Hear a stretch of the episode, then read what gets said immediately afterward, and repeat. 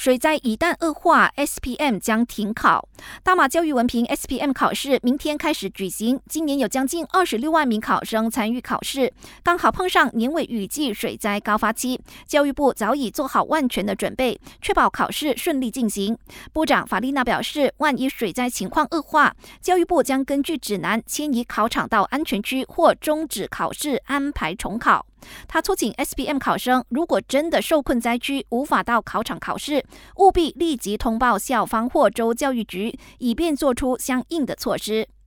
目前全国只有吉兰丹暴雨成灾，水灾灾黎已经增加到超过四千五百人。由于水深超过一米，位于丹州邦古古林的马泰关卡入境处被迫暂时关闭。消整局证实，如果持续下大雨，导致哥勒河的水位上涨，不排除将关闭所有的通道。